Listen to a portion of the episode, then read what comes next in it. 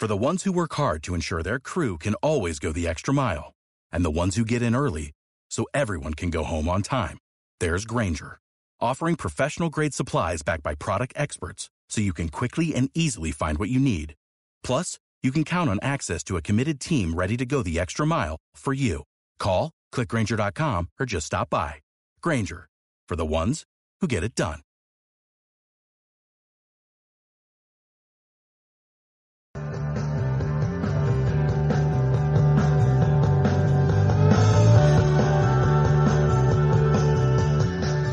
Aquí comienza Basketcast con Javi Gancedo y Kino Colón.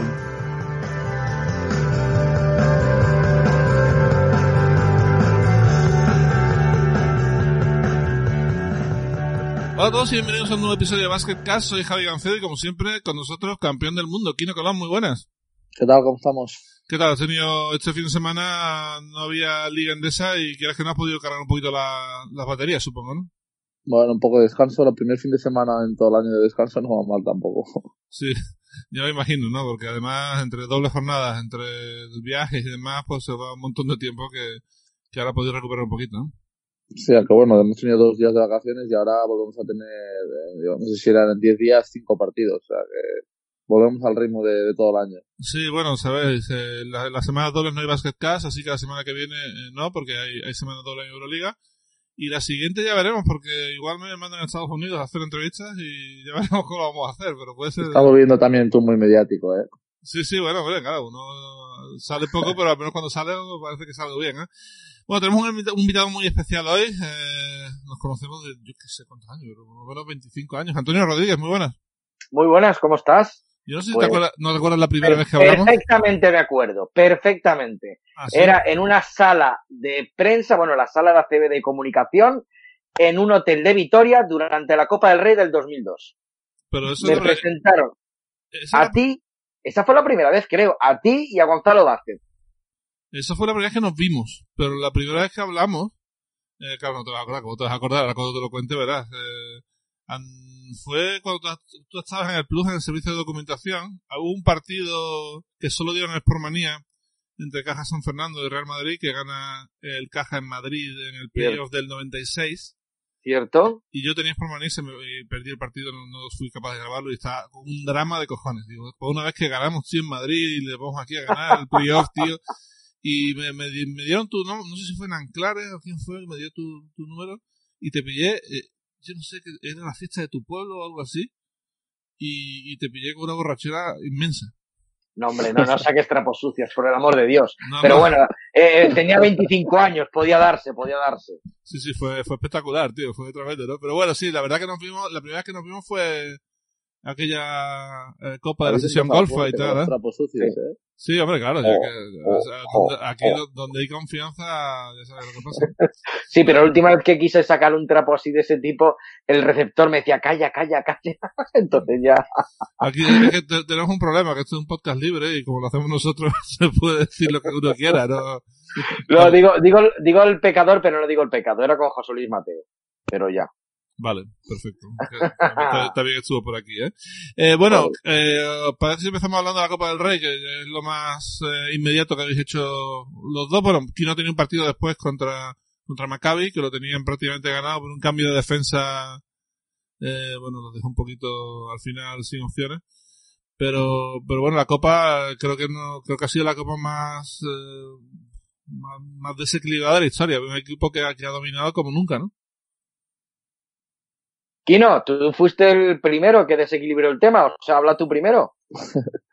Bueno, pues sí, la verdad es que normalmente en la Copa hay muchísima igualdad y es un torneo muy bonito, pero es verdad que, que, nada, que el Madrid aquí ha, arrollado, ha venido en un estado de forma espectacular. Nosotros empezamos muy bien, una victoria contra el Barça el, el primer día, la primera sorpresa del, del torneo, que bueno, ya, ya íbamos un poco hablando de que, que le estábamos jugando muy bien y que se podía dar el caso y bueno, pues eh, ahí, ahí ya dimos la primera sorpresa pero Madrid nos pasó por encima, jugaron mejor, estuvieron mejor, yo creo que estaban, cuando están en este modo así rodillo, para mí son el mejor equipo de Europa, y nada, nosotros ni Unicaja a la final pudimos eh, pararlos, Y bueno, al final siempre es una experiencia muy bonita, es un torneo muy especial. Yo hacía muchos años que, que no estaba en uno porque había estado en el extranjero. Bueno, estuve el año pasado en el Turquía, pero no, no tiene nada que ver.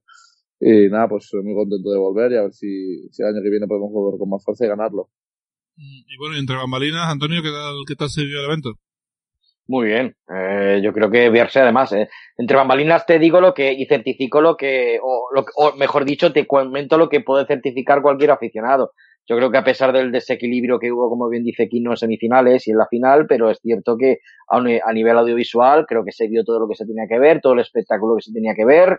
Eh, pues no nos dejamos nada, hablo en primera persona como componente dentro, aunque no soy de Movistar Plus, pero dentro de las retransmisiones del Plus, eh, no nos dejamos nada y bueno, y quedó lo que es la Copa del Rey en sí al margen de resultados. Un gran, gran espectáculo. Yo suponía, intuía que la el primer partido de todos, los cuartos de final frente entre Barcelona y Valencia Basket, sí que yo después de aquel partido de Euroliga, yo sabía que estos iban a salir con el colmillo y salieron y, y lo que suponía que iba a ser una victoria de Valencia, pues mira, luego la consumaron, pero como bien dices, semifinales ya eh, fue otra historia. Bueno, lo de Valencia se veía venir porque habían jugado tres veces contra ellos, siempre habían perdido por poco. La última, además, iban ganando por 13 puntos faltando un cuarto y perdieron con aquella canasta así a los Hakim Olajuwon de, de Mirotic. Y bueno, entraba dentro de lo previsible. Yo lo que, lo que creo de verdad que no entra dentro de lo previsible es que el Madrid arrasara de la, de la forma que lo ha hecho. Y además, eh, la peor noticia para todo el mundo es que ahora Tavares ha mecanizado un tiro. O sea, ahora de repente Walter Tavares eh, se saca esta bombita de 4 metros, 3 metros que, parece que las enchufa todas. Y si ya este, este chico, ya, que ya es determinante en defensa, también empieza a hacerlo en ataque, pues eh, no sé, va, va, a haber que buscar o darle mucho al tarro en el tema del scouting para, para pararlo, ¿no? Bueno, en este caso es un poco el progreso, ¿no? De los jugadores. Esto, esto era aquello que decía Torre Messina siempre, que le gustaba que cada jugador le diera alguna novedad técnica eh, a cada año, que, que, fuese una tan solo. Mira, y si, como tú bien dices, lo que pasa que el Arsenal de Tavares es tan brutal y es tan decisivo ya solamente en defensa que viendo eh, que en ataque ya tiene la situación del poste bajo el ganchito y encima se aleja dos metros para lanzar ese tiro tan, no extraño, pero sí, bueno, efectivo para él, pues sí, sí, se complica mucho el tema para los rivales, sí. Aquí no le hizo alguna, bueno, es que lo típico, cuando un, cuando alguien de un 80 y mucho se va por, a por alguien de 220, pues lo normal es que alguna vez se, se coma un gorro, ¿no? Pero, pero, la facilidad con la que llegaba el tío a la ayuda era terrible, ¿no, Kino? A mí yo hubo una que no la vi, la primera no la vi, y también luego fui a buscar un poco contacto y tal, y no coló, pero la segunda, la segunda sí que me sorprendió porque habíamos hecho una jugada de pick and pop y había engañado, la había engañado como que se le iba a pasar fuera, él se fue como un metro más para, para parar a, creo que el tiro de Dublevich, y ya pensaba yo que estaba solísimo y de repente ya cuando la había dejado me metió, me metió un gorra con tío. La verdad es que hay que estar siempre muy atento, cambian muchos tiros, cambian mucho juego. Y bueno, yo creo que nosotros, por ejemplo, al tener cinco que se abren, pues hay a veces que les hemos podido atacar mejor, como partido de, de liga, estuvimos a punto de ganarles, pero pues ese día no, la verdad es que no, por alguna cosa u otra no pudimos, y habrá que estar más atentos la, la próxima vez.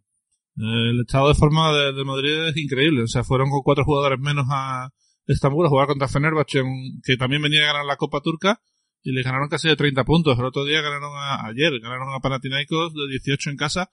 Antonio, ¿eso se explica o quizá están jugando demasiado bien, demasiado pronto?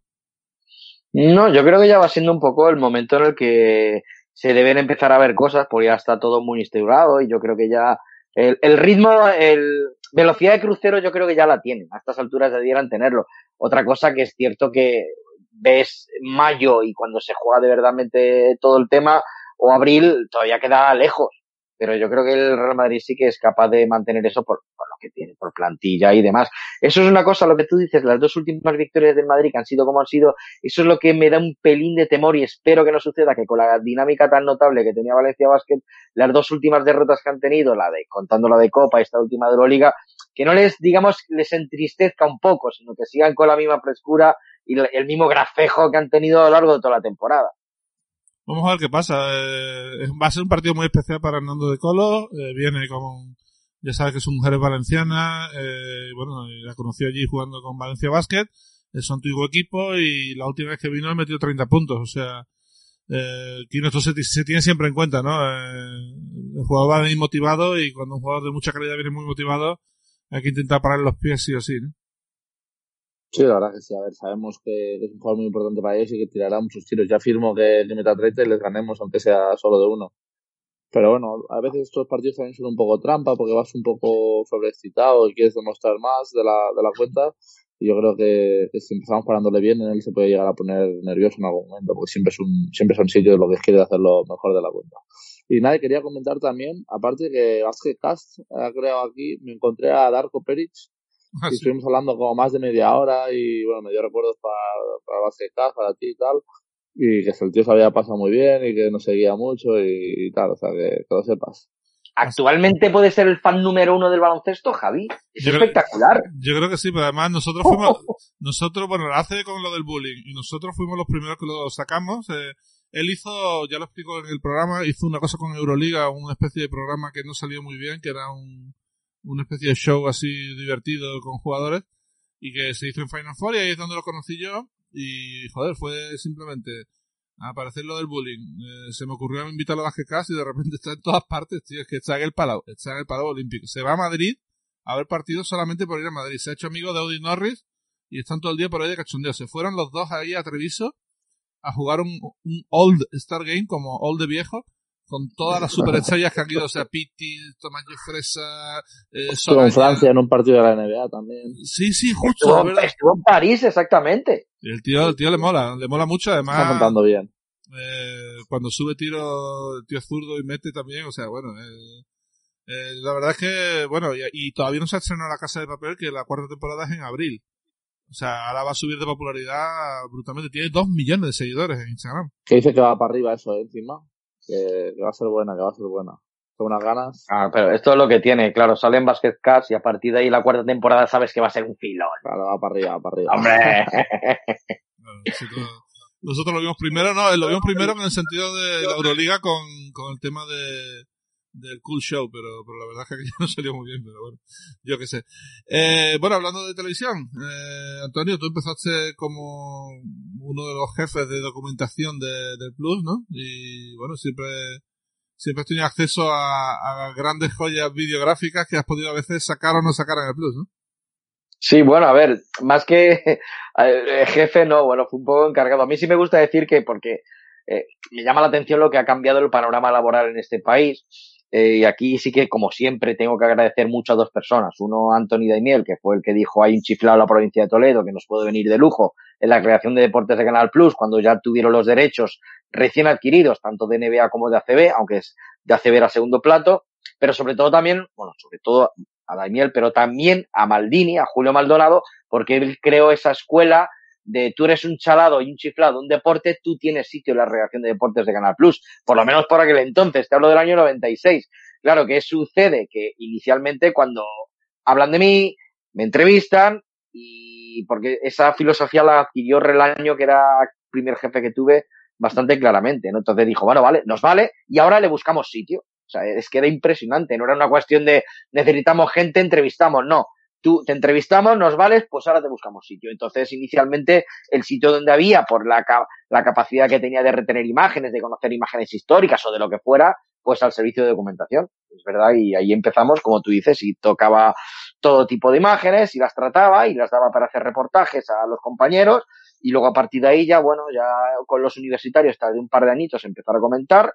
Y bueno, ya NBA y demás fueron ya como cinco años. Pero sí, sí, sí, había, podían tocar aquellos, aquellos lares, sí señor. Eh, eso te iba a decir, al contrario de gente como, como Daimiel o como Fran Fermoso, que también han hecho todos los deportes y además han hecho muchísimas cosas. Eh, recuerdo eh, Fran Fermoso hablando de partidas de póker y de bolos y cosas que ha hecho un poco raras en, en Movistar Plus, que no tienen nada que ver con el baloncesto. Tú simplemente, cuando has hecho de comentarista, empezaste con la liga universitaria, has hecho NBA y no has hecho ningún otro deporte así extraño, ¿no? No ha habido ningún tipo de incursión rara, ¿no? No, porque la diferencia era, al igual que ellos son redactores, entonces, bueno, Daimiel eh, hubo una época que estuvo en Informe Robinson, en otra época le tocó, él, él se inició siendo NG, o sea, Cámara Autónoma, o, redactor junto con una Cámara Autónoma, para el día después y sacar aquellos fantásticos Lo que el ojo no ve. Eh, bueno, pues es ver, igual que Fran Fermoso, él está dentro de, lo que es la lista de narradores y él, lo que toque. Pues en mi caso es verdad que, bueno, yo como documentalista, no creas, yo me he tenido que buscar goles de Cristiano Ronaldo para aburrir, ¿eh? O sea que también le tocaba dentro de mi palo muchos otro tipo de situaciones, pero es verdad que luego a la hora de comentar, como comentarista, sí era especialista en esto, no era narrador como, como inicialmente fue Anthony, que no se acuerda la gente, pero él empezó narrando y seguro la comentando. Pero es verdad que Anthony comentaba y Fran, pues lo que le toca y a mí me llamaban pues para baloncesto, lo dicho. Carden para hacer NBA y para hacer ACB, pero mira, sí, sí, sí, ahí estábamos. Sí, muchas noches estuviste allí al cobijo de Montes y Daimiel, ¿no? Ellos hacían el programa. Ah, Era lo más divertido. Sí, sí, sí, era muy, sobre todo en época de playoff, era muy, muy divertido porque luego hacíamos una camadita muy buena, tanto el técnico de sonido como el mezclador, como el realizador, que hoy día, fíjate, el realizador de aquellas noches NBA de Montes y Daimiel, hoy día es director de cine. Alfonso Cortés Cabanillas montó una productora, se llama La Caña Brothers, y la película que se estrenó este año, Sordo, pues él es el director. O sea que fíjate lo que, lo que iba floreciendo por allí en esa casa a finales de los, de los 90.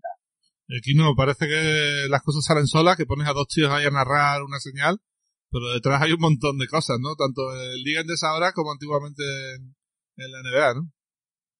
Nada, sí, pasa un poco como en todos los todos los sitios, por ejemplo, con la selección, esto me recuerda un poco a la selección que tuve los 12 jugadores y el entrenador, y luego cuando viajábamos o cuando estabas por, por Madrid veías toda la gente que trabaja detrás de para que todo salga bien. Y bueno, tienen el mismo mérito que, que todos los que luego salen a, a la luz, digamos, un poco. Pues hay que, yo, todas las personas que, que están detrás siempre las respeto muchísimo porque creo que hacen un trabajo muy complicado y bueno, que son luego pues, responsables de muchísimas cosas que, que, bueno, que no se ven a simple ojo. Hay una cosa que tenemos pendiente y que lo dijimos el año pasado y que no me olvido, que es el tema de preparador físico. Ya sabes que, ya sabéis que en Basketcast intentamos dar el punto de vista de todos los profesionales que trabajan alrededor del baloncesto. No hemos tenido todavía ningún preparador físico y no sé, ¿el, el vuestro crees que lo haría o no? Perfecto, ya buscaremos a alguien, seguro que hay puntos de vista ahí muy interesantes, porque es alguien también que está con nosotros todo el día y que tiene que aguantar a 12 con todo el mundo con sus singularidades y tal, y, y bueno, es una parte importantísima sin duda de, del rendimiento de un equipo. Otro que también tampoco hemos metido un jefe de prensa, que también tienen esto que contar tela. Y bueno, lo meteremos, lo meteremos antes de que acabe la temporada, seguro. Eh, de hecho, yo tengo una persona en mente que además eh, accedió a hacerlo, a ver si a ver si mantiene su, su profesión, yo creo que sí. Lo conocéis, vamos, lo puedo decir. Eh, Jorge San, ¿no? Fue la verdad. Sí, hombre, sí. Sí, buen tipo. Y yo metiéndome un, perdona, aquí no. Eh, yo metiéndome un poco también lo de preparadores físicos, a mí me parece eh, un acierto, Javi, que invites alguna vez si deciden ellos eh, participar en Basketcast, porque me parece eh, un mundo muy interesante. Yo el año pasado estuve escribiendo un artículo porque me llamó la atención aquello de la excursión que hicieron los jugadores de Moraván Andorra cuando se fueron pues ya de, pues a subir monte y a pegarse en bañito en el lago que hablaba Nacho Lluet. Y es que, claro, eh, recordaba que en los 80 eh, los, las concentraciones de los equipos era subir a Andorra y empezar en la altura, pues a correr, a hacer fondo y demás, cosa que ya totalmente ha cambiado y por eso hablé, creo que era con el preparador físico de Fuenlabrada, y estuve charlando con él diciéndole lo que había cambiado la preparación física, sobre todo en pretemporada, que ya era totalmente diferente, que eras todo en pista, que aquellas locuras de correr kilómetros y kilómetros, que el pobre Audi Norris decía que con sus rodillas no podía estar corriendo como le mandaban correr. Es un mundo que ha cambiado totalmente en 20 años y es francamente curioso que nos cuenten algún día la evolución y cómo está ahora el panorama. Sí, sí, mejor, mejor ¿eh? que haya cambiado. Mira, y perdona. unas carreras por los campos, por las montañas, por dos lados de wow. Eso sí, era de... un infierno. Yo creo que va con el entrenador, ¿eh? Hay entrenadores a, a, a, la vieja escuela que van a seguir haciendo esto, ¿eh? Sin problemas, ¿no? No lo sé, pero mira, hay una pequeña anécdota que me contó Tony Llorente, que era, eh, claro, cuando antes había, pues era, te estoy hablando desde el año 83, de cara al, al Mundial Junior que se jugó aquí en España, en Palma de Mallorca, y claro, allí tenían a Bernardino Lombao como preparador físico, que era un preparador físico, lo que me contó le fue la verdad. Antes eran de atletismo, poco a poco se han ido especializando y han sido exjugadores eh, de baloncesto que están en preparadores físicos y ya saben de manera más específica cómo hay que entrenar. Pero antes era pegar carreras, entonces corrían por, la, por las cuestas de la isla de Palma de Mallorca y me contaba que uh, la selección alemana vinieron a un poco al principio también a entrenar con ellos y luego ya a competir. El caso es que gente que ya ahí estaba, Detlef Schrem y estaba Gunter Benke, les tachaban a los españoles que estaban como auténticas regaderas. Es que vosotros lo que hacéis es correr y esperáis una pecha a correr, claro. José Montero, Pepe Arcega, Jordi Villacampa, era que, que estáis chalaos, vosotros no hacéis más que correr, correr y correr. Y era un mundo totalmente diferente que incluso por aquella época en otros países chocaba mucho. Bueno, tenemos aquí aquí no seguro que ha tenido alguna pretemporada inolvidable, porque también lleva una, una trayectoria importante, seguro que ha tenido alguna. Yo creo que las he tenido todas, ¿eh? Porque al principio eras el joven, tal, no sé qué, menos Kazán, que sí que eran ahí un poco más, más suavecitas ya. Me acuerdo que, el presidente le gustaba mucho que fuéramos a un pabellón que había construido en medio del bosque, aislado de todo, que no te podías, no podías hacer nada allí. Que pasamos un par de semanas ahí que eran interminables, pero quitando, quitando eso, el resto era, pues, más como lo que ha dicho lo nuevo, de un poco de pista y tal, y más ameno pero todas las que recuerdo de aquí de España de antes de, marcharme, uf, durísimas. O sea, estás contando los días, tachando para que empiece ya la liga, los partidos o incluso los amistosos, porque ya antes bajan un poco el ritmo. Pero las tres o cuatro primeras semanas, yo creo que una, de las cosas mejores que tiene la selección, bueno, aparte de todo lo bueno que tiene, es que también te saltas muchas veces la pretemporada y que te saltas lo malo del año. Bueno, yo me imagino allí en el bosque en Kazán, eh, alguien como Keith Langford, por ejemplo. estaba desesperado, estaba desesperado. casi, casi, se, el wifi, eh. se iba a tirar, ¿no? Porque claro, es su pasatiempo, favorito, es su pasatiempo favorito de todas formas.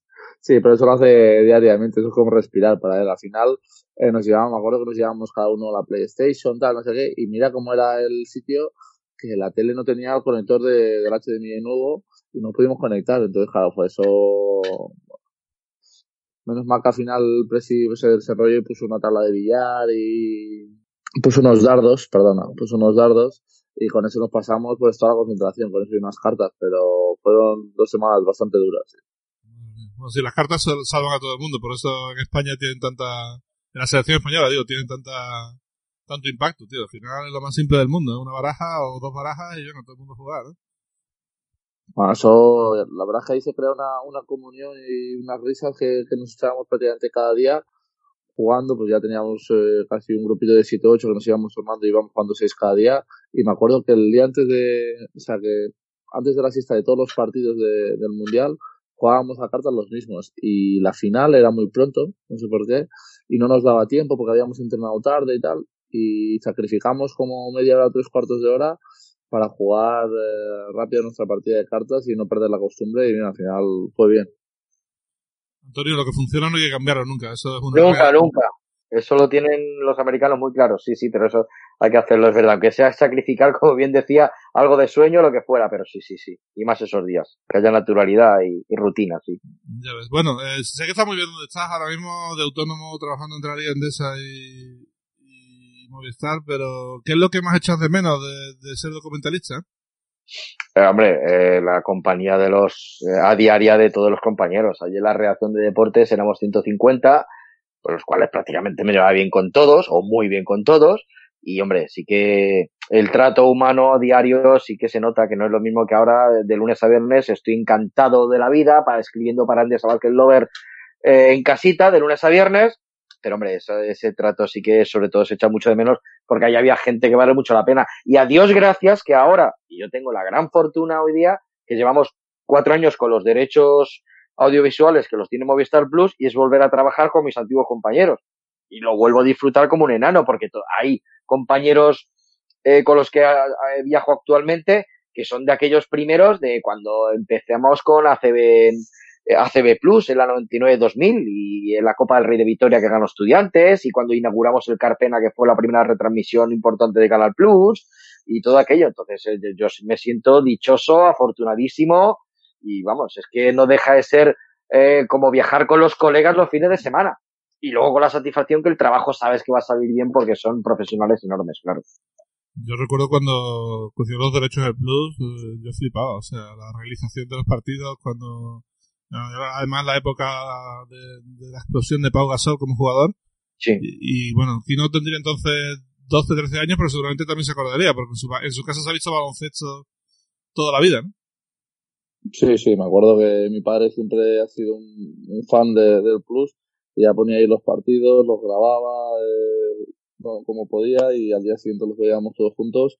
Y bueno, pues ya pues era lo que nos acercaba un poco más a los americanos, ¿no? Que para transmisiones estas chulas, eh, poderlo ver, ver los partidos de América, que antes tampoco era tan fácil. Y nada, fue yo creo que un, avance muy importante para el baloncesto, está claro. Totalmente. ¿Cuál fue la primera temporada, Antonio, que comentaste eh, en CWA? La 96-97, el torneo final del 97. Recuerdo que era eh, el primer partido, creo que fue una primera ronda entre Louisville y New Mexico, creo que era. Sí, señor. Sí, ahí me hicieron una prueba inicialmente y bueno, como vieron que la cosa funcionaba, pues para adelante. Sí, sí, en el 97, que de hecho me llama la atención porque de, de aquella primera y segunda ronda hice varios partidos con un chaval que, bueno, creo que entramos a la par, o entró él algunos meses más tarde que yo, que llevaba un año en el plus, como llevaba yo, año y pico, y que se puso como narrador, era un tal Manu Carreño. Y Manu como narrador, sí señor, y yo como, como comentarista, tenemos ahí algunas cuantas joyas, ¿eh? De, de primera y segunda ronda de torneos finales de NBA, sí señor, porque en verano era, claro, era un poco los que había. Entonces podían ser gente que aún no se ve de vacaciones, de la plantilla, podían, de ser, podían ser innumerables becarios que había, podía ser de todo. Entonces, bueno, pues eh, ahí los comentaristas sí que eran un poco más fijos y es verdad que eh, en verano habiendo tanta gente de vacaciones, que es la única, las únicas fechas que pudieran cogerlas, pues casi casi el comentarista en exclusiva era yo. Entonces ahí me tocaba pues dos o tres partidos diarios para completar el torneo final. Ahora, yo feliz, vamos, encantado de la vida, por supuesto. Sí, porque antiguamente solo daba en directo la, la Final Four y luego en verano era cuando pasaban todo el torneo completo.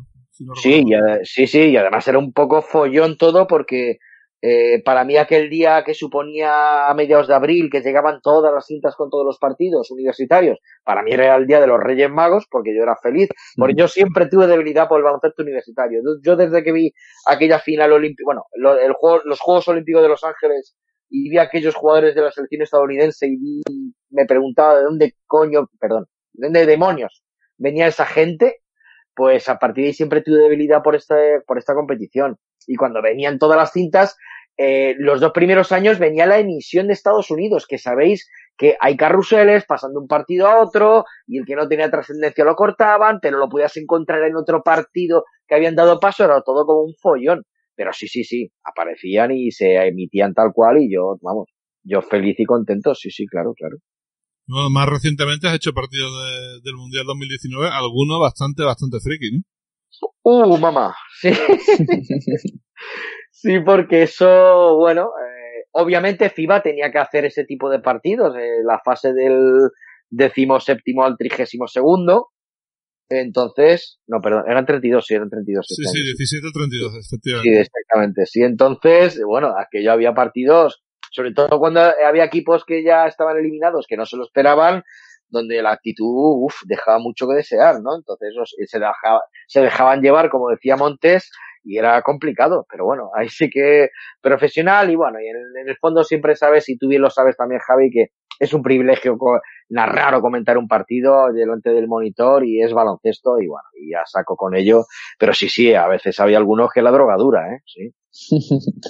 es complicado jugar ese tipo de partidos, ¿eh? Porque ya a veces cuando estás ahí del quinto al octavo, eso ya cuestan y tal, pero imagínate del 17 al 32, que aparte para muchos ya no tenían incidencia, porque estos partidos se jugaban para ver quién se clasificaba de, los africanos, de los asiáticos, o, y claro, pues para los europeos, por ejemplo, no tenía ninguna incidencia, ganar los dos que perderlos, pues un, son de complicados. Pero ¿sabes lo que pasa aquí, no? Y aquí sí que Javi Gancedo va a estar totalmente de acuerdo conmigo, por, aunque sea por una cuestión generacional. Nosotros en los 90, como aficionados, hemos sufrido tanto y hemos padecido eh, esas eliminaciones de la selección española en, el Mundial de Argentina 90, en el Mundial de Toronto del 94, que ahí sí que no se jugaban nada y tenías que jugar del noveno al decimosexto para dilucidar, no sabía, no sé yo el qué, ni tampoco lo sabemos, pero como ver, auténticos frikis o devotos, decir, bueno, pues si toca sufrir, toca sufrir. Y nos veíamos los Españas-Coreas y los España-Egiptos y los España-Angolas como auténticos, como auténticos campeones, como si fuera una penitencia. Entonces, esa mentalidad, pues, ya la mantienen y bueno, pues si toca ahora un Nigeria Costa de Marfil, a muerte con ellos, pues venga, toca, pues toca. Yo recuerdo con mucho, con mucho, con, mucha intensidad el Mundial del 90, que quedamos eliminados y fuimos a jugar oh. eh, en Buenos Aires, se jugaba del 1 al 8 y en un sitio que se llama Salta. Salta, al norte de Argentina, sí señor. Se jugaba del 9 al 16, en esa fase Villacampa batió el récord de anotación de la selección con 48 puntos contra Venezuela y poco más, todo aquello era un rollo. Creo que también Italia cayó en el pozo y al final el último, el único partido decente que hubo fue el partido para el noveno puesto y, aquello tragamos unos, buenos 10 días ahí de baloncesto chungo. ¿eh? Chungo, pero claro, es lo mismo. Si, eres, si eres seguidor de la selección española, pues eres seguidor. No te puedes bajar porque pierdan contra Brasil o contra Grecia. O, fue contra Grecia aquella vez, contra... Exactamente. El grupo era Estados Unidos, Grecia, España y otro equipo que no recuerdo. Corea del Sur. Corea del Sur. Pues Corea sí le ganamos, pero Grecia no. memoria, macho. Grecia no ganó, sí, este, este es un crack, ¿eh? Pero bueno, volviendo a lo del Mundial, eh, yo creo que el, que peor lo pasó fue Nick Nurse, el entrenador de Toronto, gana la NBA con Toronto y se va el nota a jugar del 17 al 32 con Canadá, tío. Eso tiene que ser jodido, jodido, jodido, ¿eh? Aparte Canadá que sonaba que podía llegar lejos porque era un equipo con, con muchas promesas, muchos NBAs y tal. Y sí, sí fue una de las decepciones del, del Mundial, está claro. Veremos qué pasa, no sé si se van a meter. Desde luego los Juegos Olímpicos van a estar muy caros eh, y bueno, ya veremos si al final eh, entra Letonia en el pre, en el preolímpico, porque parece que Rusia está así que sí, que no, que a lo mejor entra que no, y si no entrará supongo Letonia. Así que pueden aparecer allí los Bertans y Porzingis y demás, y eso no, le va a gustar a nadie que juegue contra ellos, ¿no? Pero bueno, eh, te preguntaba lo que más echabas de menos y ahora te quiero preguntar qué es lo que más te gusta de tu nuevo trabajo, de estar allí, porque siempre se te ve, el partido de la semana siempre estás por ahí entre bambalinas, ¿no? Los dos, de hecho, los dos partidos, ahora Movistar Plus tiene dos partidos, que por cierto, antes de nada, si un inciso, también hablo de Movistar Plus eh, o Canal Plus en tiempos. Es verdad que a mí también, yo lo siento, pero a mí la cobertura que hacía Televisión Española a mí también me gustaba. Bueno, y también pude conocer, bueno, tuve la gran suerte de conocer y viajar sobre todo a Lalo Ortueta y Oscar Quintana, que eran el, el, dúo, vamos, era un dúo magnífico, y luego también con Juan Miturriaga. Pero bueno, el caso es que ahora, como está el Plus, tiene la opción de dar, elige dos partidos, los dos partidos más importantes, y viajo, a ser posible siempre, en el partido del sábado, en el partido del domingo. Mientras que físicamente se puede hacer, entonces ahí estamos. Esta semana me tocará el sábado Fuenlabrada y el domingo Málaga. Y la siguiente me toca, eh, creo que es Gran Canaria el sábado y precisamente Valencia-Barça aquí no puede ser en dos semanas. No. No, Valencia, en, el, siguiente en casa no recuerdo, pero ahí va, ahí vamos a estar. Valencia. vamos a Canaria y luego viene. No recuerdo quién era, pero era uno potente. Para ser partido de la jornada era uno potente. Victoria puede ser. Puede ser Vasconia, sí señor. Puede ser Vasconia. Sí señor. Así que bueno, entonces pues mucho aeropuerto, mucho ave, pero bueno te digo que con los compañeros es tan, tan fácil con este grupo, tan fácil.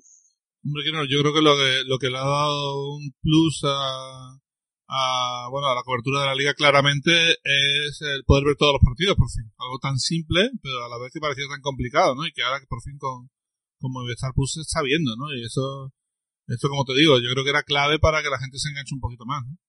Sí, algo, es algo básico. Es que tú lo que quieres cuando estás en una competición así, la mejor que hay en Europa, pues poder ver todos los partidos. Y es algo que me sorprendía porque tanto en Rusia como, como Turquía, que están peor organizados, eso se podía hacer perfectamente.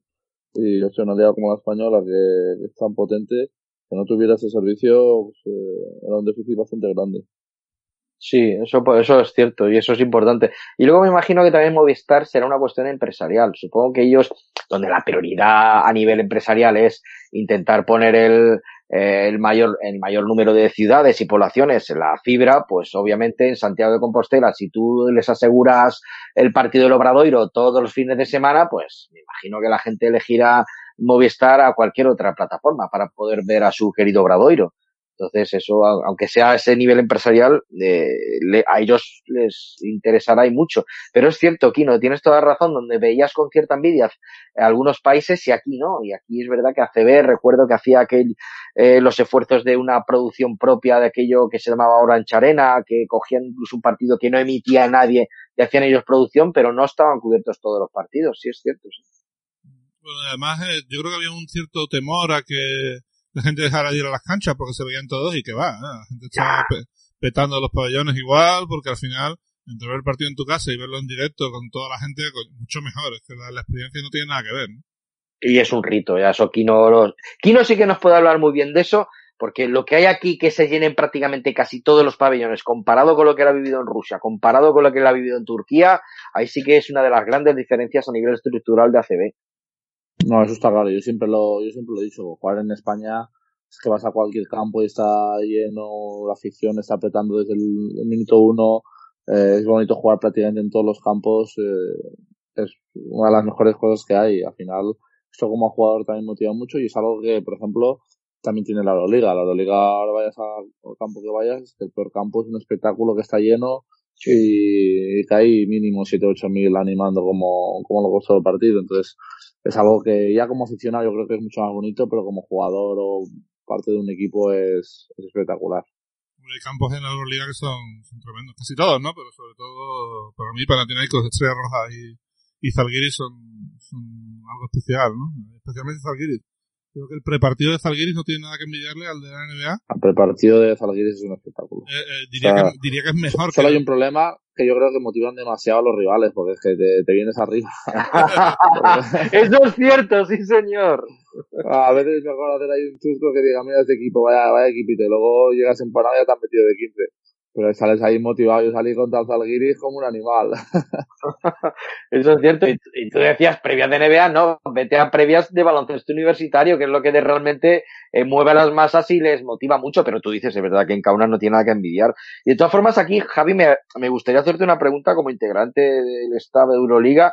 Eh, vos, eh, allí se es consciente muy claramente de que ahora estamos viviendo en la mejor época o la mejor competición continental de la historia, donde todos los partidos son auténticos partidazos, donde todos los equipos son equipazos, que esto evidentemente va para arriba y claro, es lógico y normal que los pabellones casi todos se llenen y que se haga la cobertura que se haga.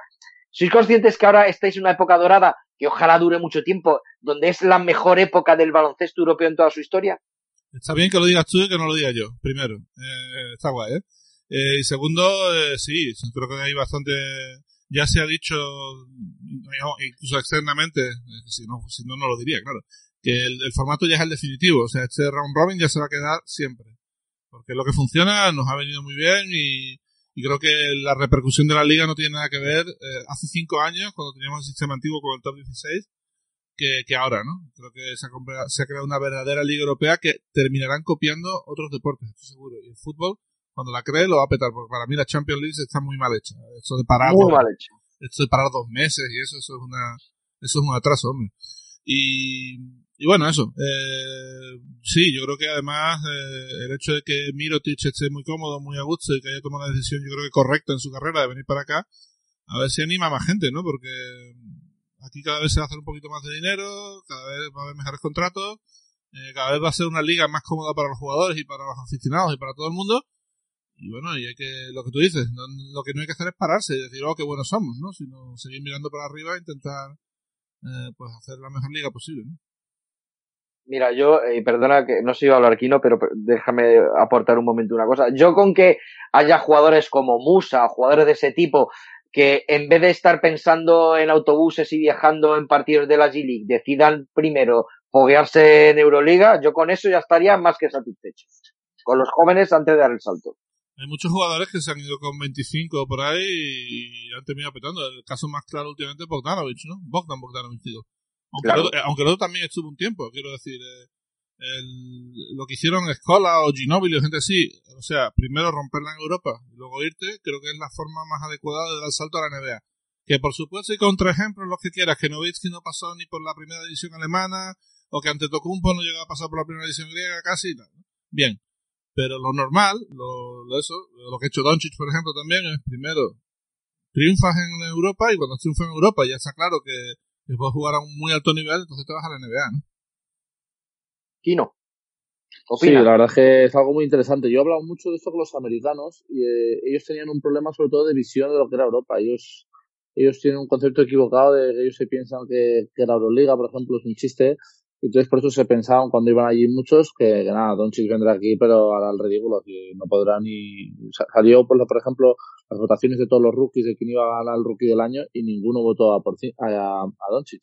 pero es un poco, no sé si es envidia o, desconocimiento de, un poco de lo que es Europa o del nivel que se alcanza en Europa, pero yo creo que poco a poco ya se va sabiendo, ya lo van viendo, van viendo, pues bueno, que aquí, por ejemplo, como decís vosotros, que algún joven antes de estar en la universidad o lo que sea, o antes de explotar de ir a la NBA a un equipo para no jugar, poder venir aquí a Europa y demostrar que realmente tiene nivel, es algo yo creo que, que muy bueno y que cada vez veremos más. Eh, no solo jóvenes, sino también algún hombre ilustre ya un poco pues, eh, entrado en edad que quiera venir aquí, tipo, bueno, me hizo ilusión a mí, que no lo digo mucho esto, pero jugar contra Mares Studamayer este, esta semana, o sea, que pasaba por su lado, yo soy muy fan de, de Steve Nash.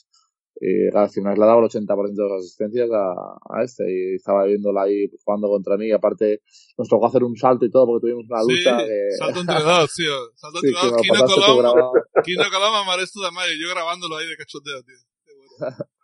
Pues, eh, pues, bueno, yo creo que, que, cada vez iremos viendo más cosas de estas y, nada, y luego hay una cosa que, que también por, quizás nos atreven, que luego vienen aquí y hay alguno que queda un poquito, digamos, en entredicho de ¿eh? todo lo que había hecho allí, porque aquí no está demostrando mucho, entonces es un poco también eh, peligroso para ellos venir, yo también entiendo esa parte. No sé, a ver, yo creo que hay una cosa, y además Antonio lo va a entender perfectamente porque ha sido el baloncesto universitario muchos años. Eh, el jugador americano, el chaval americano, crece en América pensando en la NBA. Lo único que piensa desde pequeño es cuando crece, pues cuando sea bueno jugando al baloncesto, jugar en la NBA. No existe siquiera. Esto de overseas, como concepto, es como si fuera un club extranjero que juega en otro sitio extraño. Eh, todos tienen el sueño de llegar a la NBA. Algunos, en el caso de Ekpeudo, por ejemplo, o el de Malcolm Delaney cuando se fue a Atlanta, eh, pierden dinero por jugar a la NBA porque es su sueño, es lo que han, lo que han mamado desde pequeño, lo que quieren hacer.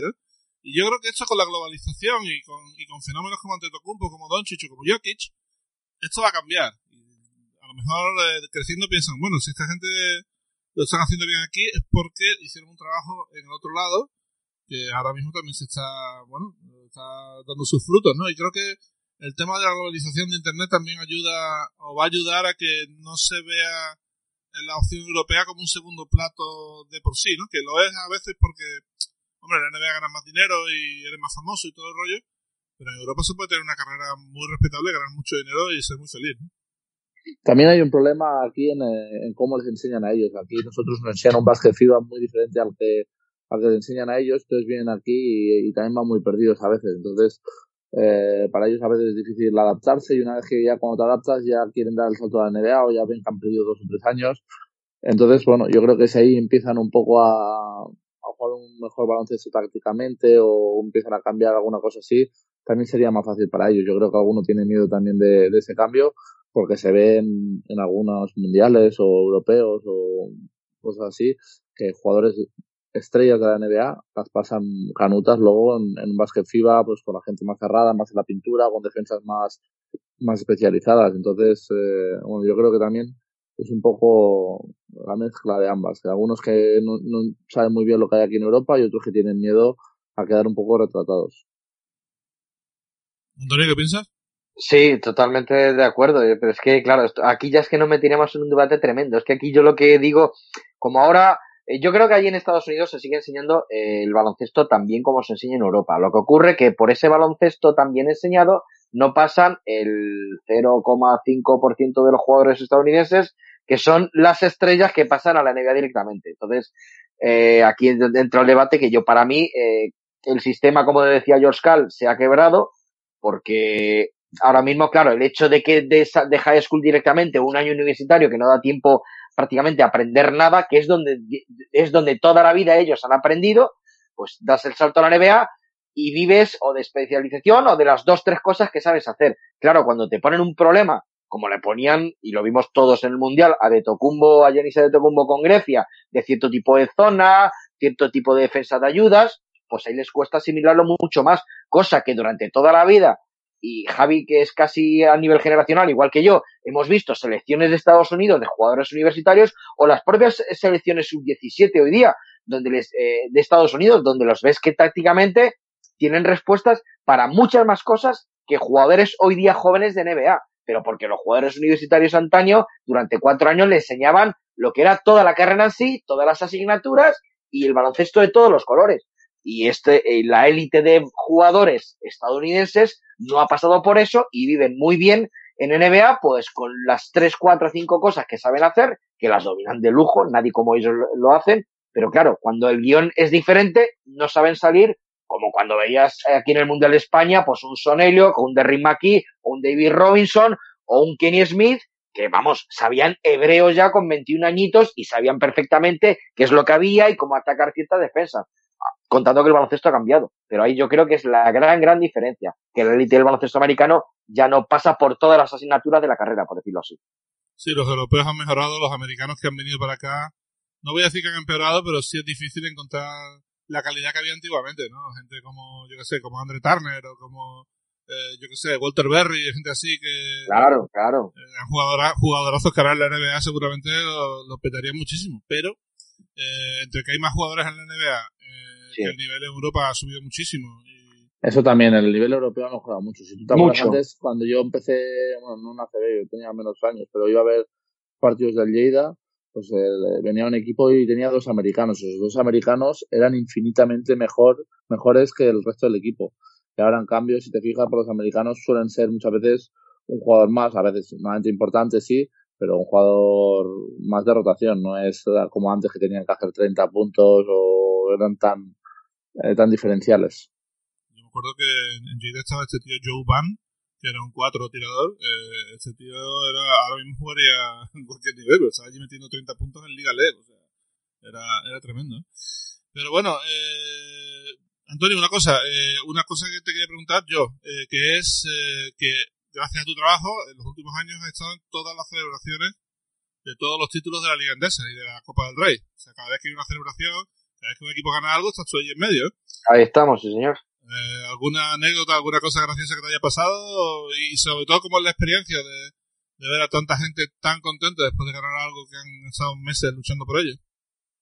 Sí, eh, por regla general eso está bonito, ¿eh? inmiscuirse entre la alegría de los jugadores y del, bueno, de los equipos en general, pero yo es verdad que tengo que recordar, y no es que sea una anécdota en particular, pero yo, yo sí que el título de Valencia de Liga, eso sí que fue una cosa porque eso era totalmente inesperado. Entonces, cuando ellos consiguieron el título de Liga, o sea, la celebración, yo no he visto una sesión de fotos más larga, porque es que era, hay una sesión de fotos que luego se publica en la, en la web oficial de ACB, en la que pues están todos los jugadores de manera individual y todo el cuerpo técnico y médicos y fisios con el trofeo, pero esa era inacabable porque, espera, espera, que ahora viene mi mujer, espera, espera, que ahora con este colega también, espera que nos lo hacemos todos juntos, y viene la mujer, vienen los niños y viene hasta el apuntador, porque es que era, estaban en un estado de nirvana absoluto, o sea, era, era una exaltación tal de aquella, de aquella ciudad, de aquel pabellón, el momento en que se puso, eh, cuando pasaron a la final Boyan Dublevich a pinchar, eh, en los, platos del, pincha que había en el pabellón. O sea, eh, aquello es, sí que fue la auténtica locura. Entonces yo eso sí que no creo, me va a costar superar esa atmósfera tan, tan efusiva en cualquier otra celebración que pueda haber próximamente. Porque si aquello sí que, me imagino que lo de Manresa en el 98 tuviera que ser algo parecido. Pero demonios, lo de Valencia siempre lo tendré con un recuerdo muy especial porque es que fue la repanocha. ¿eh? Yo me paso igual con la de Olympiacos en 2012. Ah, claro. Remontan, aquello fue, decir, ¿qué, está, pasando, tío? Había, había un, señor allí en silla de ruedas en la pista que parecía que iba a levantarse la silla de ruedas, te lo juro. Tenía, tenía, un, subidón diciendo, hostia.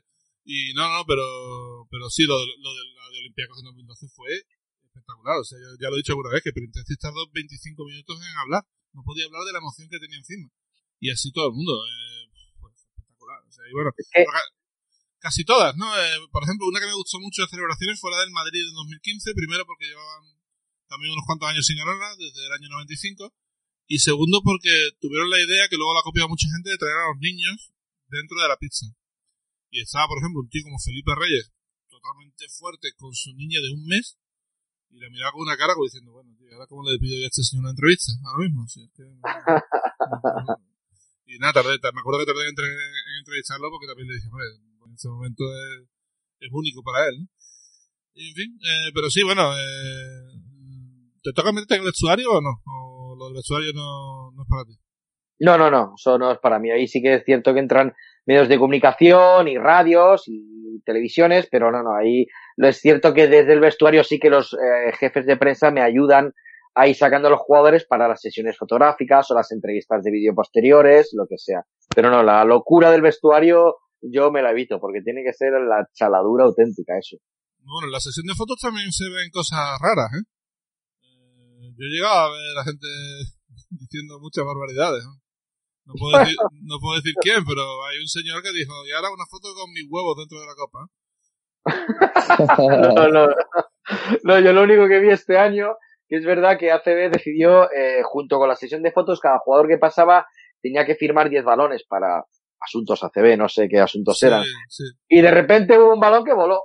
Y dice, oye, que aquí hay, hay nueve balones, ¿y qué pasa con el otro balón? ¿Qué ha pasado? ¿Qué ha pasado? Nadie sabía qué había pasado con el balón, pues alguno en su celebración dirá, pues está con toda la firma de los jugadores de recuerdo para mí para toda la vida.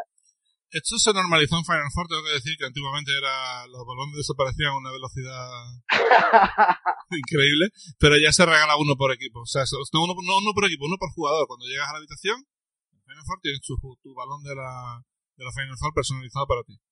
Y eso evita aunque luego desaparece igual algunos, pero eso ya, eh, que quiera, que quiera tener dos o tres para mi madre, para mi hijo, para mí, no, pues no, pues ya eso se tiene que currar, ¿eh? Pero bueno, sí, no, es, eh, parte de la alegría, ¿no? O sea, al final cuando, y esto te pasará aquí, ¿no? Cuando ganas quieres tener los máximos recuerdos posibles del evento, ¿no? Hay gente que es así, hay gente que no, no sé. Bueno, yo con tener uno o dos ya me, ya me conformo, ya me guardo, que luego tienes ahí 27, no sabes qué hacer, ya no sé ni dónde ponerlos, eh, has cogido cualquier cosa, cualquier, cualquier tontería que no, que luego no vas a utilizar. Sí que es verdad que, que luego para regalar a la gente está muy bien, pero luego cuando vas, por ejemplo, en China yo quería coger mis cosas, luego no me cabía nada en la maleta, en la habitación de, del hotel, dejé, dejé para una maleta entera más casi. Eh, ¿Con qué te has quedado? Eso nunca, nunca te hemos preguntado. Aparte de la medalla, obviamente, ¿qué, te has quedado? Tengo la medalla y tengo una pelota de las que jugamos la, la final eh, me la traje ahí deshinchada y tal. Y ahora con la tengo que hinchar, no sé exactamente dónde está, porque ahora con las mudanzas y tal voy un poco loco. Eh, luego tengo la camiseta de campeones del mundo que llevamos en el, en el bus. Eh, por supuesto, las camisetas de, de todo el torneo. Y diría que ya está. Eh, y luego a mi hija pues le traje también los típicos muñequitos del mundial con las pelotas, que está todo el día por aquí en casa. Y bueno, al final, quieras o no, son, son recuerdos de, ese del mundial tan, tan bonito como hemos tenido. Eh, Antonio, no sé si preguntarle, porque esto es un terreno pantanoso, porque él es un coleccionista absoluto de todo. Eh, no sé, aparte de. Sé que vídeos tienes todos del mundo, o sea, VHS, DVD, pero también revistas también tiene, yo creo que casi nadie tiene más que tú en España. Eh, Juan Carlos Garnica, quizás tenga más que tú, pero ya está. Pero ¿qué más te da por coleccionar? O sea, ¿tienes aparte de revistas y libros, tienes algo que te dé por ahí de, colección o no? No, pues no, no, no, no, porque, hombre, ahora sí me gustaría recuperar, pues, bueno, cuando empiezas tu coleccionismo, lo lógico para un niño nacido en los 70 en España, pues las primeras colecciones que haces son las de cromos de fútbol, obviamente. Entonces, muchas de esas sí se perdieron y sí me encantaría volver a recuperarlas, pero no, no. Eh, lo primero fue a nivel más serio las revistas, obviamente, del que me reconozco auténtico devoto, y, pero sobre todo por el cariño de haberlas vivido, o sea, ya eh, puedo conseguir revistas por ahí compradas en eBay, en lo que sea, pero es verdad que lo que más valoro es la revista que compraba semana a semana en el kiosco, o la que te dejaba el entrenador de cuando tenías poquitos años, el entrenador de tu pueblo, y bueno, y te iba enseñando pues que esté Jack Schrader, que esté Bob Fullerton, que esté Gina Bromaitis, entonces esas sí que las que ibas viviendo porque forman parte de tu vida, igual que los partidos, por lo menos en mi caso, pues es lo que más cariño conservo. Entonces, claro, si empecé en el 80 a comprar revistas, pues ya han pasado unos años, obviamente. Eh, creo que, ya que estamos aquí los dos, deberíamos hablar un poquito de cuadernos, ¿no? Eh, Dale. Tuvimos una revista aquí, no sé si la llegaste a conocer, eh, Cuadernos de Básquet, salió en la Final Four de 2012. Copa, Copa del Rey 2012 de Barcelona. Copa del Rey 2012 hicimos un acto de presentación brutal en una en el hotel de la prensa. Belén eh, eh, contrató o trajo gratis un par de zafatas para repartir revistas. Una de ellas Hanna, Hanna Pérez, que ahora es eh, pues, una actriz famosa. O sea, fue, fue espectacular. Pero bueno, por problema de distribución la revista fue menos y al final no se sostenía. Sí, sí he de responderte yo, sí. No, perdón, aquí no habla. No, no, habla tú, si iba a decir que no la conozco, así que mejor Vale. tú. No, que el problema es verdad que ya la tercera intentona de empresas de distribución ya nos dimos cuenta, ya me dijeron, no, Anto- Antonio, es que el problema que tenéis vosotros es lo que llamamos el mal de la última milla, que es la última entrega después de que pasa por varios destinos, porque no se, hay, pues no se entrega a veces en, en las condiciones profesionales que se debieran y ya cuando encontramos el problema, ya por desgracia la revista estaba ya bastante moribunda. Entonces, fue la pena de descubrir aquello tarde. Si no hubiera florecido, porque era un proyecto que Javi también lo puede corroborar, era terriblemente ilusionante, muy gratificante, sobre todo para los, para los lectores. Yo tenía uno de los suscriptores que conocí eh, que me comentaba, y dices, mira, no sé, en la vida si tú haces un promedio puedes acabar leyendo 100 libros, 120, si te haces de no sé cuántos años, de no sé cuántos, de un promedio de X meses, un libro, y dice, yo cuando, cada vez que veo cuadernos de básquet, sí que reconozco que me gustaría que formara parte de, de esa de ese número tan limitado que tienes que escoger muy bien porque no tienes más tiempo en la vida más que leer X libros y sí que yo lo elijo como parte de eso porque sí que era algo muy muy divertido y la tremenda ilusión que teníamos Javi que sí se veía claramente en los textos. Sí, era, intentábamos hacer cosas de calidad. La revista salía cada tres meses, era un libro de unas 100 páginas más o menos. Eh, ahí totalmente lujoso y tal. Y bueno, y la verdad es que el, el intento era ese, hacer cosas que se pudieran leer tranquilamente y que se pudieran recuperar con el tiempo, ¿no? Pero, eh, lo dicho, eh, funcionó bien. Yo creo que la calidad de los textos no bajó, yo diría nada, durante del 1 al 12. Pero sí es verdad que luego, pues, pues eso, al no poderse distribuir, pues no se pudo, no se pudo seguir con aquello. De todas formas, alguna, alguna copia tendrás para aquí, ¿no? Para, cuando lo veas, ¿no? Le darás alguna, ¿no? Por supuesto. Cuando nos veamos en Valencia, sí que para los largos viajes, porque es verdad que es terriblemente aconsejable, Kino. Ahí hay historias, a Lucio Angulo le he pasado algunos, te ha pasado a a David Carnicero, a Maya, sí le pasado. Entonces sí que me cuentan que hay historias eh, terriblemente atractivas. La que tú hiciste del viaje a Moscú, el primer viaje Oh. a Moscú, el Real Madrid, Javi, fue extraordinario. La entrevista a Bosa Malkovich analizando toda su carrera fue extraordinaria. La de Obradovich, ni qué decir. O sea, que había auténticas joyitas ahí, ¿eh? Sí. No, yo, yo la que tengo más recuerdo, o mejor recuerdo, fue la de... eh, te explico aquí, ¿no? En el año 63, el Madrid eh, tiene que ir a la Unión Soviética a jugar la final de la Euroliga contra el Chesca. Y el Chesca tiene que venir para acá. Entonces, el, el, Madrid era un equipo franquista, un régimen franquista, como España, y la Unión Soviética comunista. Y no, sé, no, no, no había relaciones entre los dos países. Y tuvieron que hablar los dos países por primera vez para poder jugar allí. Entonces, primero vinieron los rusos, y los rusos incluso se metieron en el cine a ver sonrisas y lágrimas y se pusieron a llorar porque y luego se bebieron se bebieron todo lo que había en la habitación y con, aunque era un equipo mejor eh, perdieron por 17 y luego eh, fueron para allá a Moscú y, también eh, tenía- antiguamente si se empataban no había prórroga había que jugar un tercer partido y llegaron a ganar por 17 forzando la prórroga al Madrid en el último segundo pero resulta que Emiliano se tenía que casar y tuvieron que jugar al día siguiente porque si no no llegaba la boda y entonces la mujer ya no sé lo, no sé lo que iba a pasar pero igual no se casaba y tuvieron que irse rápidamente y hablé con hablé con Luis hablé con Emiliano hablé con Ferrandi y no sé con quién más hablé pero ah y con Lolo Sainz Lolo Sainz te contaba unas historias tío de de, escenas entre el Chelsea y el Madrid de, de cómo inte- intentaban intimidarlos así mirándolos y tal decía, o sea, Lolo Sainz es Lo lo saben como jugador. como jugador, sí, como jugador. Un auténtico crack. Pero bueno, eso fue una historia y ahora la revista que nos queda y ya enlazo con las preguntas de gigantes. Eh, Antonio, ¿qué ha supuesto gigante en tu vida? Uf. Eh, pues lo que demandamos muchos aficionados cuando, cuando ves una revista semanal, eh, es que hay que entender, hay que, hay que meterse en la España del año 85, eh, cuando salió aquella publicación. Eh, la España del 85 era algo donde el baloncesto tú intentas explicarlo ahora a las a generaciones como la de Kino, por ejemplo, y yo creo que sería imposible que llegaran a entenderlo. O sea, cuando tú dices, y era cierto, es un deporte tan en alza, que nos comemos el fútbol, que nos comemos el fútbol, era cierto.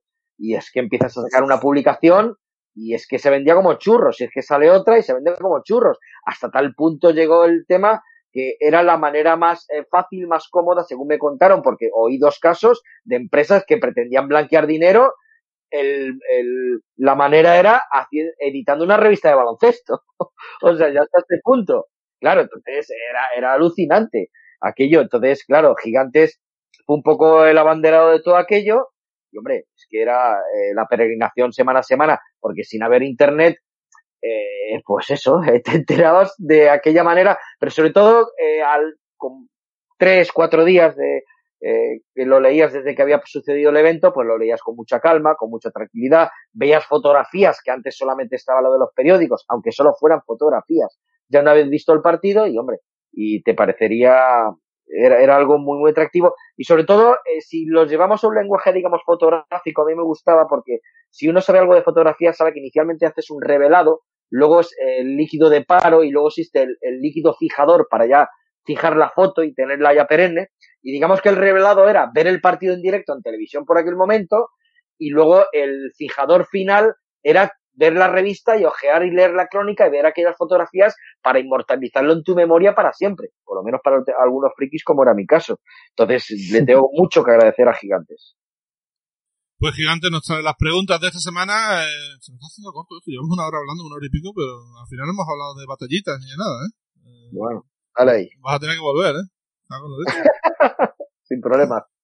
Yo quería, bueno, la primera desde Gerard Soler, al que conocéis de, de The Zone, ahora está narrando eh, bastantes partidos en The Zone. Eh, para los tres, que además dice Kino, estoy convencido que también ha vivido una situación similar. ¿Cuál es ese partido que habéis visto, ya sea en directo, en televisión o en internet, y que habéis pensado qué estoy haciendo con mi vida? Empezar vosotros, yo voy pensando. vale. Hombre, eso sí que es verdad que siempre se ha dado alguna, alguna situación, sí. Eh, yo sí, mira, además, esta siempre, siempre me gusta recordarla. Eh, yo cuando yo conocí a Daimiel en el año 93 y me remito otra vez a Anthony Daimiel, entonces eh, es verdad que de él copié la costumbre de él grababa todo lo que se emitía de baloncesto ya en televisión. Yo intentaba inicialmente selección española, NBA, algunos partidos de liga, pero no todo. Entonces, cuando le conocí a él y ya las cintas VHS habían bajado ya bastante de precio, pues yo ya me dedicaba a grabar todo. Y claro, todo era que yo tenía en el, en el bloque de pisos donde vivía con mis padres, abajo el bar era un fenómeno que tenía una parabólica inmensa para poder pillar las, los enlaces televisivos de fútbol, sobre todo el de Champions League, donde, claro, no todos los partidos del Real Madrid y del Fútbol Club Barcelona se emitían. Entonces, él sí que podía pillar la señal eh, que llegaba en televisión española con su mega parabólica y emitirse aquello y poder llenar el bar para poder ver algo que no se veía en el resto de España. ¿Qué pasaba? Que cuando había fechas libres, pues había baloncesto y grababa competiciones europeas y demás. Y sí que recuerdo que durante el Mundial de Toronto del 94, él aguantando las timbas que había de póker o de lo que fuera en su bar a las dos y media de la mañana o a las tres de la madrugada en verano, durante el Mundial de Toronto, pues me llamaba a casa, Tony, oye, que baja cinta que hay aquí un Corea del Sur Egipto, de esa fase infame que hemos hablado hace un momento. Y ahí va el Tony abajo con la cinta y se quedaba durante media hora. Entonces, un verano, no sé cuántos de agosto, a las tres de la madrugada, delante de una tele en un bar mientras había gente jugándose los cuartos en la mesa de lado y fumando como carreteros, y tú viendo un Corea del Sur Egipto, esto por Dios que me conduzca a algo importante porque esto, esto no, así no se hace la vida de nadie, ¿eh? claramente. Yo recuerdo, esto fue una cosa muy bizarra, que es que, bueno, lo mío llegó a, la obsesión con partidos raros y eso, cuando coleccionaba vídeos, que ya lo dejé radical porque me estaba volviendo loco. Y, y una vez que conseguí un partido de high school de Will Chamberlain. O sea, si el tío nació en el año 30 y pico, pues esto sería de 40 y muchos, ¿no? Y me llegó a Madrid, todavía estaba, estaba, empezando a vivir en Madrid, tenía bastante tiempo libre cuando no trabajaba, y llamé a Gonzalo Vázquez. Digo, Gonzalo, tío, que vino lo que me ha llegado, tío, un partido de Chamberlain, tío, no lo ha abierto todavía, ¿quieres venir a verlo? Y digo, venga, vale, vale. Imagínate, un, o sea, una televisión del año 49 habrá pasado de cinta tras cinta tras cinta tras cinta. Aquello no se veía nada, era una, era una cosa borrosa. Se veía allí como nueve sombras y luego un pedazo de sombra enorme que era Will Chamberlain. Y nosotros allí mirando allí con los ojos chinados así diciendo, pero ¿qué coño estamos haciendo? ¿Por qué estamos viendo esta mierda? De verdad, o sea, y, nada, pues recuerdo verlo unos 20 minutos y ya Gonzalo decir, tío, o sea, vale, ya está, ¿eh? Y yo, sí, sí, ya está, por favor. Así que yo creo que como, como experiencia quizás fuera, fuera aquella. ¿eh? No sé si Kino habrá visto alguna cosa. Y no nos llega a nuestro nivel de friquismo ni por aproximación, ni debería, por salud mental ni debería. No, pero no te creas que yo creo que su padre nos gana a los dos juntos. ¿eh? O sea, cuidado. Yo partidos, eh, he visto. Mi padre es verdad que también habrá, podrá contestar esta pregunta mejor que yo. Yo al final, eh, ya llevo tantos años de aquí que veo cosas que me interesan porque veo muchos partidos de la liga en la que estoy o que me limito más a eso. O sea, a veces me gusta ver partidos de, de otras categorías, tipo LEP y tal, pero me, son cosas que, que me gustan. O sea, no, no me he visto aún en esas situaciones. Quizá cuando me retire, que tenga más tiempo libre, me, me puedan pasar cosas de estas. ¿Te puedo pedir que contes una cosa? Si no es mucha Venga. molestia. Que Venga, es ver, ¿qué el, el- el famoso concurso de mates de tu hermano Guille. Eso, Hostia. eso, eso fue friki, eso fue friki, ¿eh? Sí, eso me, en la época esa me reí mucho, o sea, eh, pues, él te, te lo explicaría mejor él con más gracia, pero yo lo que recuerdo es que, que nada, que él era un joven, debía tener como 16 o 17 años, y se fueron a un torneo que hacían con, con el equipo de Andorra en, en Francia, si no me equivoco, y nada, pues había, recuerdo que había un negrito que metía unos mates eh, descomunales, y él se apuntó a, al concurso de, de mates también. Entonces, claro, todo el mundo flipaba. Un blanquito, mi hermano que tampoco es muy, eh, pues, bueno, imagínate con 16, 17 años, pues tampoco era muy atlético, tal, no sé qué. Y el tío puso como una línea, como que iba a saltar casi desde el tiro libre. Eh, entonces ya la gente flipaba, en plan, wow.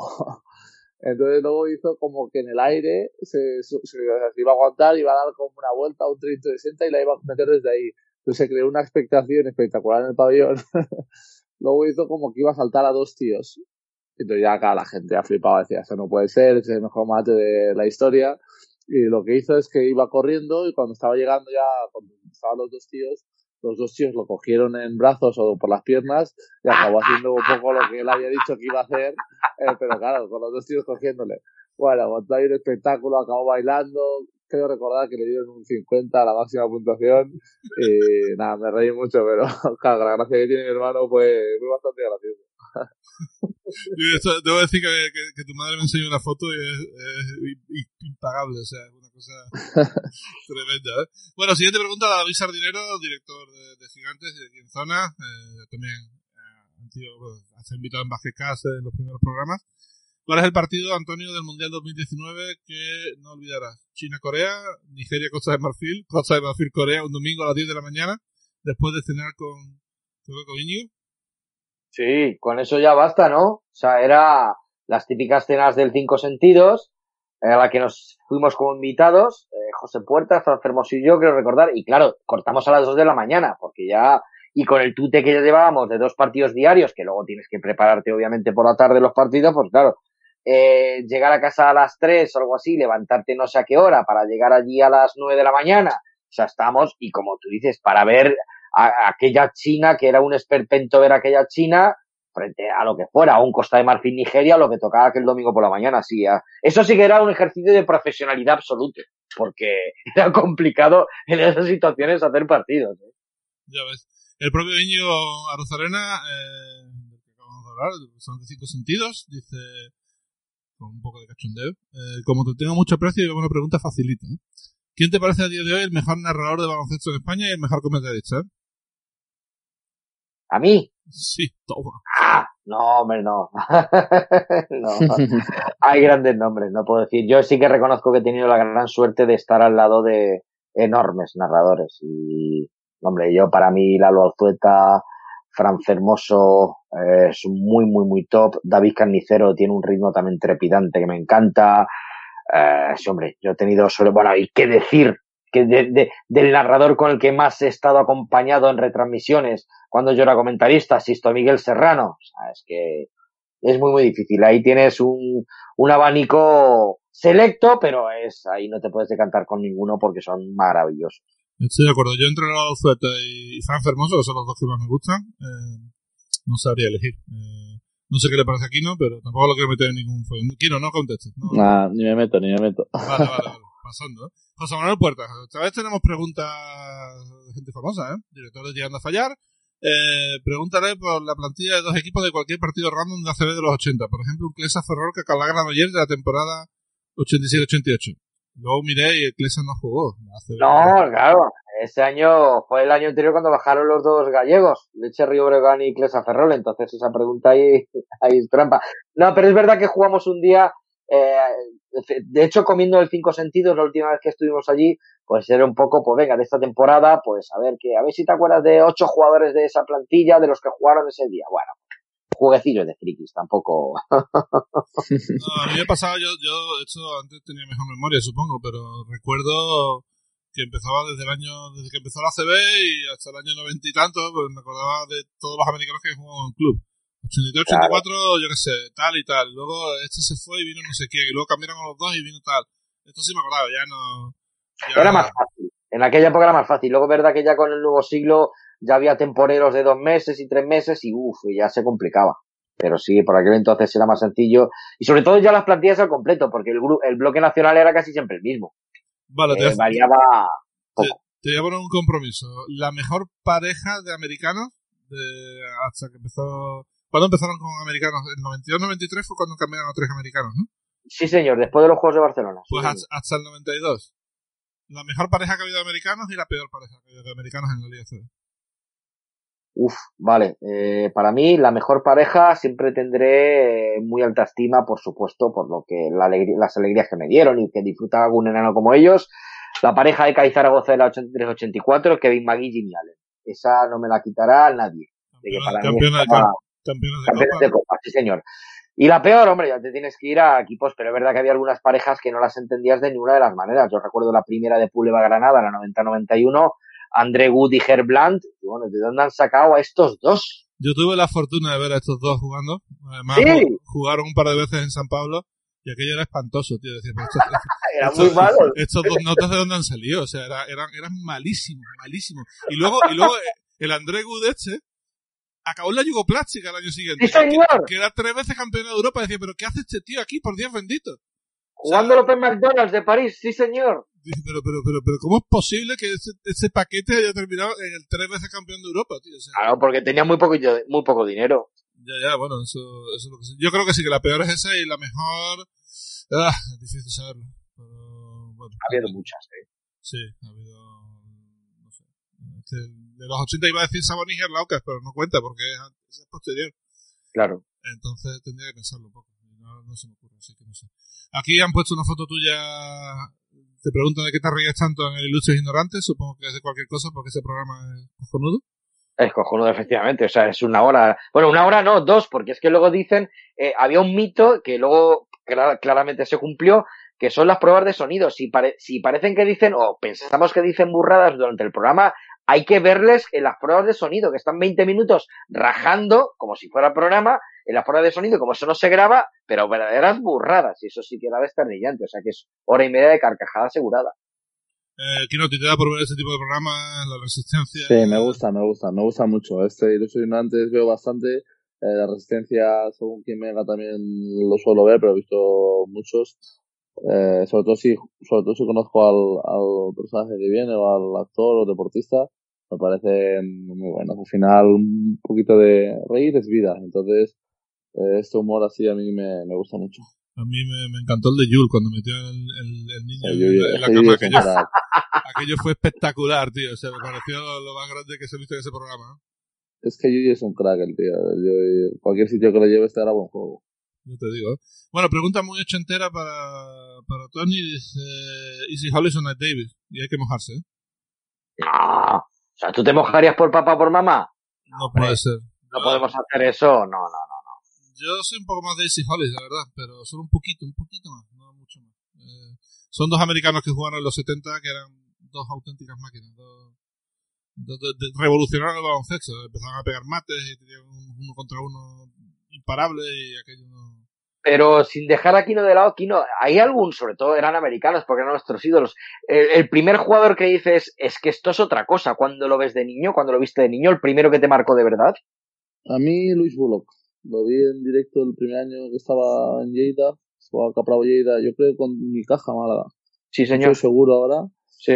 Pero, bueno, yo en recital, tío, dije, oh, eso es otra, otra cosa. Otra película tuve la suerte de poder ver la, el prepartido de ellos. Se quedó un rato a tirar allí, pero, pero no concentrado, en plan, hablando con el de al lado y tal, y empezó a enchufar triples y estaba yo alucinado. Estaba, estaba alucinado. Dije, si algún día llego a ese nivel, y pues mira, al final, no como Luis Buro, ya ni, ni me lo imagino, pero digo, de jugar a la misma liga y de, hubiera sido, no sé si llegué a jugar contra él cuando estaba en, en Sevilla, pero bueno, ya era cuando, estaba muy abajo, pero jugar contra cuando estaba en Madrid todos esos años de Unicaja tenía que ser un infierno. Y luego cuando empecé, cuando debuté en ACB, eh, el primer partido me tocó contra Navarro. Y bueno, eso ya era otro rollo. Pero ya el segundo o el tercero nos tocó Igor Rakosevich. Y nos empezó a meter triples, mates, canastas de todos lados. Y también acabé alucinado. Igor Rakosevich, cuando los, años que estuvo bien, fue tres veces máximo anotador de la Liga, que no. Pero el partido que enchufaba era, era un demonio, era tremendo. ¿no? había forma de el primer partido Navarro, que para mí es de los que ha estado Europa eh, más determinante con, con diferencia, y acaba de tres Rakosevich. Y aparte me tocó defender un par de defensas a Navarro. Y dije, bueno, vale que no lo miren porque si no se me va a poder a sacar de fondo. Bueno, tú, Antonio, viste mucho baloncesto en la tele, pero el primer jugador que viste en persona en un campo de baloncesto que te impresionara, ¿quién fue? Quizá el primero no lo sé, pero de, ver jugadores que decir, uh, es increíble. Yo, por ejemplo, y ya no tenía rodillas, pero por ejemplo, Chris Webber, cuando vino aquí a, cuando vino a Barcelona, con los Sixers de Filadelfia, vale que el reclamo era Allen Iverson, pero Chris Webber andando, es que era impresionante. Eh, cómo cogía el balón, cómo daba los pases, cómo es, es que era una facilidad asombrosa para todo. Yo sí, eso lo recuerdo con especial cariño.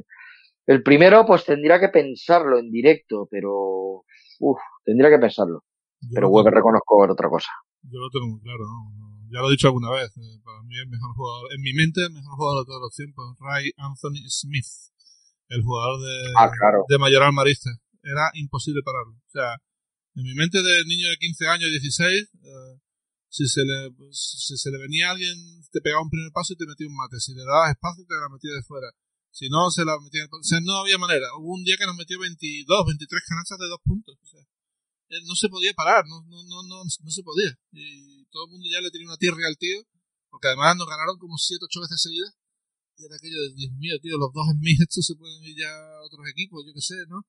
Y nada, renovaban otra vez, y pum, pum, pum, de verdad, o sea, uh, Ray Smith, o sea, impresionante. Uh, sí, lo era, lo era. Vaya, vaya crack, infravaloradísimo, por cierto, porque luego no hizo nada, ¿eh? pero, pero bueno. En fin, eh, Luis, Ma Luis Manuel Lázaro, dice también, es para todos. Eh, ¿Creéis que los cambios de regla han desvirtuado esa lucha por la posición que veíamos en los 90, 80? ¿O todavía dejan los hábitos a los pibos fajarse como lo hacían Martín y Meneguín o, o Martín y Norris? O, estoy equivocado? Difícil, no sé, yo creo que el, es más la evolución del juego que los pibos ahora se salen para afuera para abrir el campo y tirar triples que, el hecho de que las normas hayan cambiado, ¿no? Mm, bueno, yo creo que sí ha cambiado, eh, pero esto es como todo. Yo creo que la, un poco las dinámicas de arbitrales, pues con los años van cambiando y cada vez premian más unas cosas y otras. Entonces, por ejemplo, eso que él comenta, en los 70 poco lo veía porque eh, lo lógico era que al mínimo contacto era falta, pero es verdad que en los 80, con las llegadas ya de americanos importantes a Europa, sí que eh, los árbitros se dieron cuenta que tenían que empezar a dejar eh, lo que era la lucha por ganar la posición, sobre todo cuando no tenían balón. Era por ganar la posición. Luego ya cuando recibía el contacto lo miraban más. Pero sin balón ahí se permitía mucho. Y fue una evolución que dejaron porque decían los árbitros, estos jugadores juegan así y así que déjales jugar. Entonces yo creo que hoy día, esto sí lo dice mucha gente, eh, hoy día eh, las luchas de Norris y Martín o Meneguín con Rafa Rullán y ese tipo de eh, disputas que había en poste bajo, hoy día a la, vamos, no, no aguantarían ni un cuarto, les pitarían cinco faltas en el primer cuarto, porque son dinámicas diferentes de arbitraje. No sé, yo creo que un jugador como, y ahora cuando entra aquí, ¿no? Eh, Duljevic podría manejarse con todo esto. O sea, que tiene Duljevic que no tenga Martín. Sí, pero los, totalmente de acuerdo, pero los árbitros ahora pitan a Duljevic más que pitaban a Martín y a Norris. Yo es que no los he visto tanto, pero es verdad que, que bueno, que hay una tendencia muy grande a, a pues, abiertos y tal. Y Dublevich es uno de los que sigue ahí bajándose debajo, ganando la posición con sus ganchitos, que ahora bueno, no se ven mucho. Pero yo creo que esto se cambia con, con, bueno, con el siguiente Shaquille O'Neal un poco, pues cambiará la tendencia. Ahora está que todo el mundo tira triples por Stephen Curry, por todo lo que ha supuesto, yo creo, los Golden State Warriors, y pues está cambiando mucho. Pero ahora que vuelva a ser un Shaquille O'Neal, vuelva a ser dominante y vuelvan a ganar tres o cuatro anillos con, con el nuevo animal, pues volverán a hacer eh, volverán a ser fajadores porque la gente verá eso la tele y querrá ser de, de eso. Yo ahora veo pues, todos los niños pequeños cuando voy a campus en, en verano, pero tú metes triples de 9 metros. ¿Sabes? La pregunta que es lo que ellos ven, lo que es la tele, pues me preguntarán de unos años, pero ¿tú has visto algún pido que meta estos mates y que sea tan? Yo creo que va un poco por, por inercias y ahora mismo pues estamos eh, pues eso, con gente más abierta, más móvil, pero cambiará y los árbitros al final se, se van adaptando a los tiempos. Yo creo que ahora como se ven menos, pues se castigan más estas, ese tipo de acciones. 100% de acuerdo. Sí, esta, esta última reflexión de me parece muy interesante. Como se ven menos, quizás se castigue un poco más. Sí, es cierto, sí. Pero es toda la razón. Sí, además yo estoy en 100% de acuerdo con el tema de que cuando vuelva el próximo Shaq, el baloncesto volverá a cambiar. Y es una cuestión de tiempo porque el baloncesto es cíclico, ¿no? Estuvo Will Chamberlain, claro. estuvo Abdul Jabbar, Bill Russell y... Pero yo perdona Javi que te corte, yo también opino que, bueno, que no hace falta ser tan tajante. Ya el hecho de lo del triple, yo creo que la evolución también del baloncesto volverá a traer la media distancia. O sea, un tío como Kino Colón, con la facilidad que tiene de tirar de dos puntos después de un bloqueo directo en el eh, central, que él luego se busca ahí su bolsillito, por decirlo así, y el hueco para tirar de dos eh, a cinco metros o cuatro metros y medio, pues es un tiro muy efectivo que puede sacar un porcentaje muy alto si sabes hacerlo y sabes tirarlo, como lo tiene Kino, que desde esa posición me gustaría saber qué porcentaje tiene, pero es alto. Entonces yo creo que cuando se den cuenta que el porcentaje de ahí puede ser incluso superior eh, que lo que es el tiro de tres puntos, pues se volverá un poco el tiro a media distancia. Yo creo que es un se poco mucho, yo creo que es un tiro muy, muy bueno y que se ha perdido mucho, y más ahora con los físicos que hay, que llegas abajo y te pueden meter tapones por todos lados, un tirito de 4 o 5 metros, por ejemplo, claro. el de polo, que lo hemos nombrado antes, lo hace mucho también. Y otra cosa que se ha perdido, que mi padre iba toda la vida diciéndomelo y que ya no cambiaré, estoy seguro, es el, el tiro de tablero. O sea, el tiro de tablero antes era una cosa fundamental y ahora ves a pocos jugadores. Yo, yo recuerdo pocos haber jugado contra él que digo, que tira tablero. Me acuerdo siempre de, de Justin Dolman, que el tío claro. lo usaba a la perfección, o Tim Duncan es el que se nos viene un poco a todos a la cabeza, pero hay pocos que, que lo usan y es algo que, que, si me decís vosotros, yo creo que va a ciclos. Correcto, pero hay una cosa que me llama la atención, y perdona, perdona este inciso, Kino, que eh, es cuestión de fijarse quién tira bien a tablero, porque siempre nos acordamos de Tim Duncan, pero es que ves hoy día a Stephen Curry o ves a Devin Booker tirar, y dices que estos tíos dominan la tabla, pero de una manera impresionante, pero es como que no se vendiera. Cuando dices, es que estos consiguen porcentajes muy altos de tiro porque dominan la tabla y son jugadores teóricamente triplistas, pero que cuando tiran la tabla la dominan, vamos, como el mejor. No, Carr yo creo que domina hasta... hasta Todo, sí. Yo estuve en la, en la, final que estuve yo, que vi el quinto partido que ganaron ellos la, la final contra Cleveland Cavaliers. Eh, se, se, puso a tirar, bueno, visto toda su rutina de tiro y tal, se puso a tirar de medio campo. Eh, metió cuatro o cinco seguidas, y aburrido, hacía una cinta, un bote a la derecha, tiraba, la metía, bueno, desde medio campo. Entonces ya este, yo creo que este no cuenta. A partir de ahí a los demás. bueno, pues admíteme Devin Booker, que también es otro virtuoso. Pero sí, sí, no, no, son, claro. son jugadores que, que todo esto lo tienen muy mecanizado y que, bueno, es un tiro, por ejemplo, que uso muy poco eh, y me hubiera gustado usar más. Me hubiera gustado hacerle más caso a mi padre cuando me decía siempre desde pequeño. eh, aparte de mi padre estar siempre con los, con los, efectos, que eso sí que lo uso un poco más cuando entro y voy un poco justo de fuerza o no tengo buen ángulo, pero lo de los tiros a tablero, yo creo que, que si lo hubiéramos entrenado bien, daría muchas ventajas a todos los tiros estos cortitos que, que, que nos gustan hacer.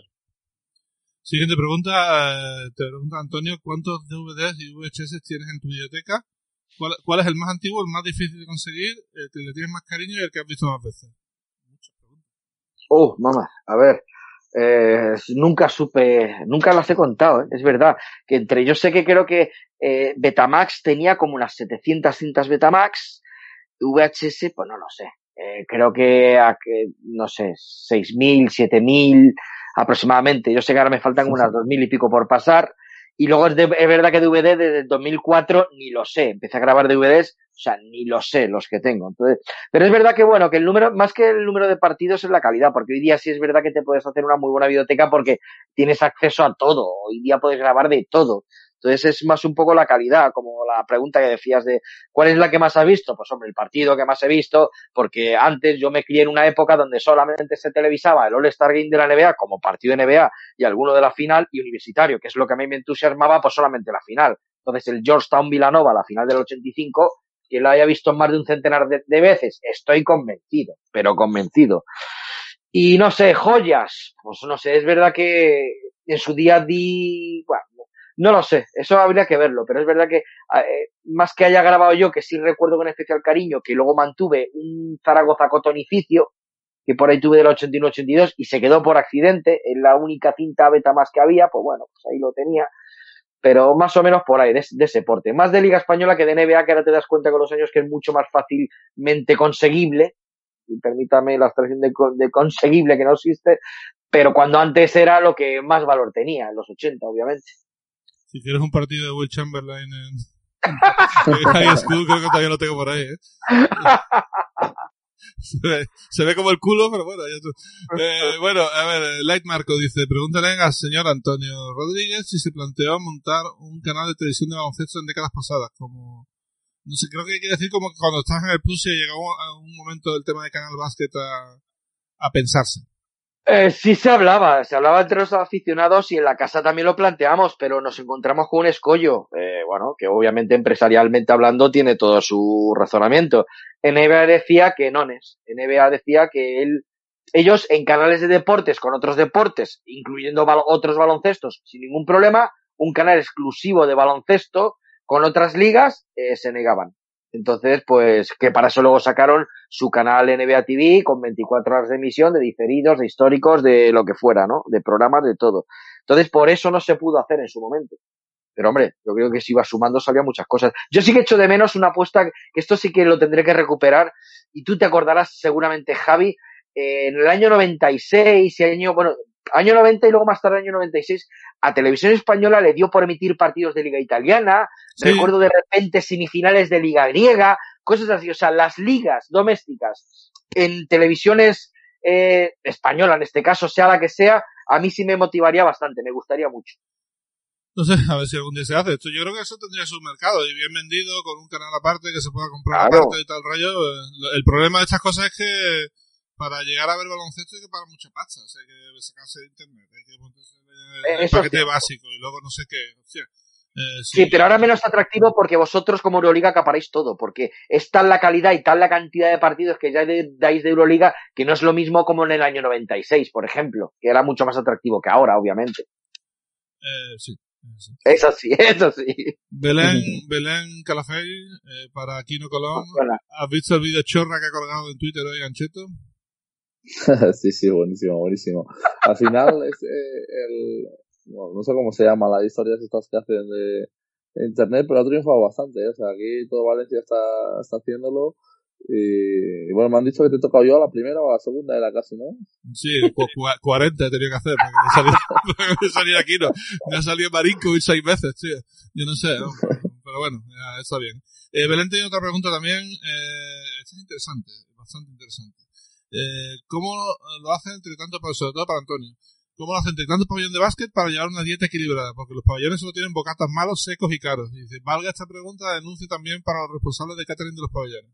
Cierto, los pabellones se comen mal. Eso hay que decirlo, casi todos. Esta chica Belén Calafel eh, tiene aspecto de ser inteligente. Es cierto, es, es una pena que los pabellones se dé tan mal de comer pero en todos, generalizado. O sea, que no haya un mínimo restaurante. Oye, que de verdad, que es que, que se mueve dinero, que se mueve mucha gente, porque un estadounidense yo creo que tiene que alucinar viendo lo que hay aquí. Es verdad que hay un pabellón, como el Wizzing Center actualmente, que está rodeado de bares por su ubicación, eh, pero es una ubicación privilegiada y bastante extraña respecto a otros pabellones. Y bueno, sí que ahí puedes eh, comer algo antes, pero dentro del recinto, intentar comer es imposible porque o sea, lo siento, es que no, no, es que perritos calientes que válgame Dios, que si palomitas y olvídate, que ya no hay más. Totalmente de acuerdo. Por eso se lleva mal, porque hay que esperar al final del partido, sales tarde y cenas muchas veces tarde antes de meterte en la cama lo que no debes. Así pasa, cuando llega tiempo de playoff te pones trofollo y es una perdición.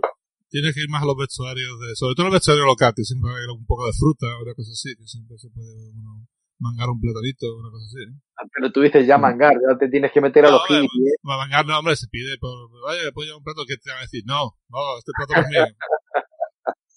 se hará, se hará, se hará. Y bueno, y la última es de Nacho Díaz, eh, también para Antonio, que tiene que, la pregunta tiene que ver con las fricciones de básquet en el restaurante de cinco sentidos, eh, ¿qué te parece la iniciativa y qué te parece todo?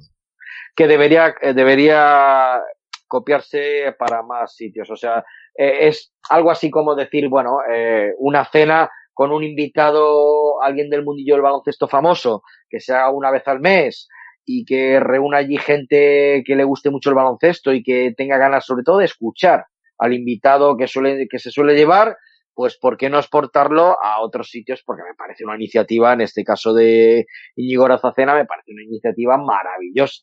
Voy a ir muchos menos de las que debiera y de las que pudiera, pero eh, me parece fantástica la iniciativa. Pues nada, lo vamos a dejar por aquí. Llevamos una hora y media hablando. Yo parece que lleva aquí cinco minutos, macho. Verdad. Ha... Y la niña se ha calmado y está durmiendo, ¿no, Kino? Eso es importante. Ya está durmiendo, ya está. Sí, sí, eso, Vale, eso vale. es lo más importante. Si Eso no, es lo más importante. Cristo, Pues nada, Antonio, tendremos que repetir alguna vez. Muchas gracias por pasarte por Basket Sabes que eres bienvenido cuando, cuando te dé la gana, básicamente. Un fuerte abrazo y muchas gracias. Y mucha suerte en el resto de la temporada. Y Kino, eh, bueno, mucha suerte contra la Fenerbahce. Va a ser un partido, yo creo que si le ganáis son 2-0 contra ellos. Y es un paso muy importante para el playoff, así que a por ello. Ah, por ellos vamos. Bueno, bueno, muchas gracias por pasarte por aquí y un abrazo a los dos. Y gracias a todos por escucharnos una semana más. Nos vemos dentro de dos semanas aquí en Basket Hasta aquí Basket Cast con Javi Gancedo y Kino Colom.